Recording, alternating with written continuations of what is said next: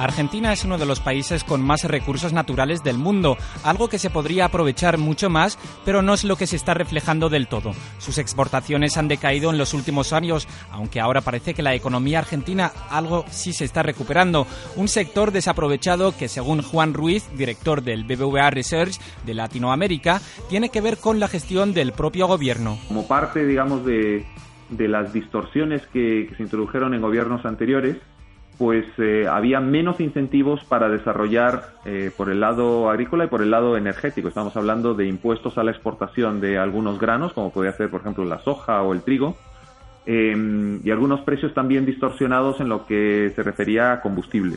Y es que las políticas intervencionistas no es algo inusual, de hecho es totalmente legítimo para cualquier gobierno. El problema es cuando se hace con malas gestiones y después atribuir el fracaso económico a factores ajenos. Juan Luis Bour, director y economista jefe de la Fundación de Investigaciones Económicas Latinoamericanas. La riqueza eh, no está tanto en, en, los stocks de recursos naturales, sino en cómo uno hace uso de esos recursos. Y Argentina, si bien tiene muchos eh, recursos, ha hecho un mal uso de esos recursos. El ejemplo típico, diría, es hay mucho petróleo debajo de la Argentina. Está siendo acosada por estos fondos buitres. ¿Quiénes son? Amenazan y hostigan con acciones sobre la economía de nuestro país, terrorismo económico y financiero Palabras de la expresidenta de la República de Argentina en Naciones Unidas, Cristina de Kirchner, en referencia a la enorme deuda que tenía el país latinoamericano con los acreedores que exigían altos intereses por ella. Todo esto ha llevado a una economía cerrada con pocas importaciones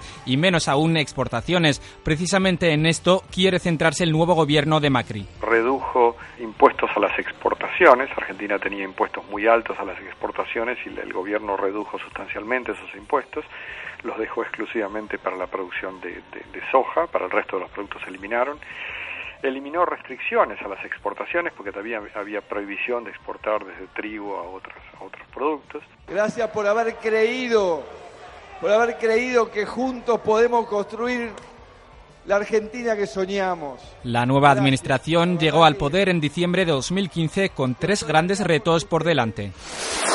La inflación. La población argentina es de las más pobres de Latinoamérica, según un estudio de la Universidad de Belgrano de Buenos Aires. Una población que lucha en su día a día con una tasa de inflación que ronda el 20%, aunque sí es cierto que se ha reducido sustancialmente. El objetivo del, gobierno es llegar a tasas de inflación de, de un dígito. La deuda ahora mismo ronda el 50% del PIB. El gobierno de Macri ha conseguido avanzar mucho con las negociaciones con los acreedores cuando parecía totalmente inviable.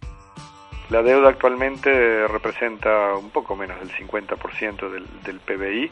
Eh, digamos, eh, en términos generales, Argentina hoy no tiene problemas para tomar deuda y eh, hacer frente a los vencimientos de deuda.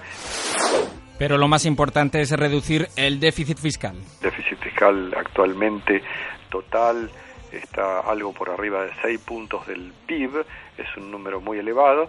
El gobierno tiene previsto eh, reducir un punto ese, ese déficit por año de aquí hasta el año 2019.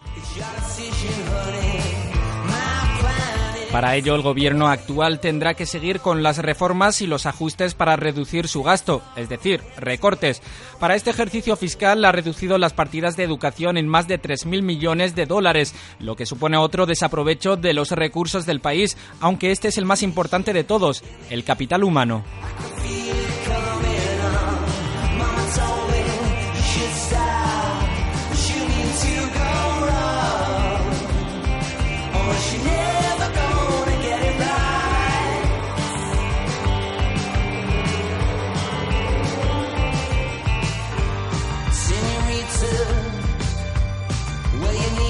come.